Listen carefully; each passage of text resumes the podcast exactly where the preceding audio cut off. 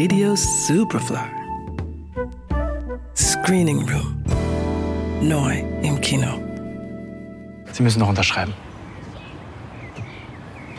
Ich möchte nicht. Bitte? Ich möchte die Kriminalpolizei hier haben und nicht zwei Pubertierende. Das habe ich jetzt einfach mal gehört, ja? Wir leiten den Bericht an die Kripo weiter. Ein Knallkörper ist in einem Kinderwagen gelandet. Das kann vorkommen. Ah ja. Und bei Ihnen? Ist es bei Ihnen auch schon vorgekommen? Nein. Was erzählen Sie dann für einen Scheiß? Der aus dem Kosovo stammende Cafer lebt mit seiner Familie in Deutschland, wo er als Ingenieur für ein Pharmaunternehmen tätig ist. Als eines Tages eine tote Ratte an seinem Gartentor baumelt, glaubt er den Schuldigen für den makabren Scherz in einem Arbeitskollegen zu erkennen. Doch der lässt sich nicht in die Karten schauen.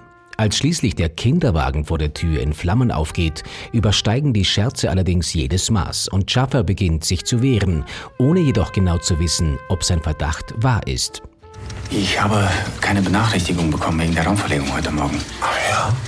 An seinem Arbeitsplatz leidet Schaffer ständig an dem Gefühl, nicht dazuzugehören. Er ist davon überzeugt, dass die Kollegen ihn seiner Herkunft wegen nicht akzeptieren. Speziell von Urs fühlt sich Schaffer gemobbt und glaubt sogar, dass er seine Arbeit sabotieren will, ohne allerdings wirklich greifbare Beweise dafür zu haben. Seine deutsche Frau Nora rät ihm allerdings, das für sich zu behalten. Man macht sich lustig über meinen Namen. Ich werde schikaniert. Das kann auch tatsächlich ein Versehen sein, ne? Umgekehrt steht Nora auch unter ziemlichem Stress, weil sie endlich mit ihrer Promotion fertig werden will. Schaffer verhält sich dabei nicht unbedingt unterstützend und verdächtigt sie sogar, mit einem Studenten ein Verhältnis zu haben. Er selbst vergnügt sich mit der Putzfrau in der Abstellkammer an seinem Arbeitsplatz, bis sie ihm schließlich etwas zu sehr auf die Pelle rückt. Und dann muss Schaffer auf tragische Art erfahren, dass er nicht der Einzige ist, der an dem Gefühl leidet, gemobbt zu werden.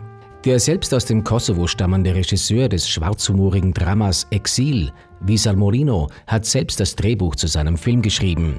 Das zieht einen auf wunderbar subtile Art in seine Geschichte und das Innenleben seines Protagonisten hinein und sorgt immer dann, wenn man sich gerade sicher wähnt, wer hier Opfer und wer Täter ist, für eine neue Irritation.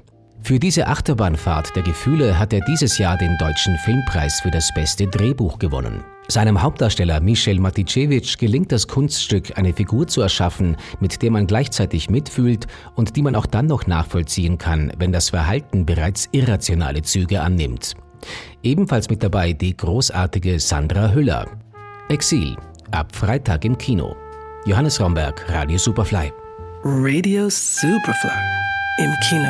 Screening Room wurde präsentiert von Film.at.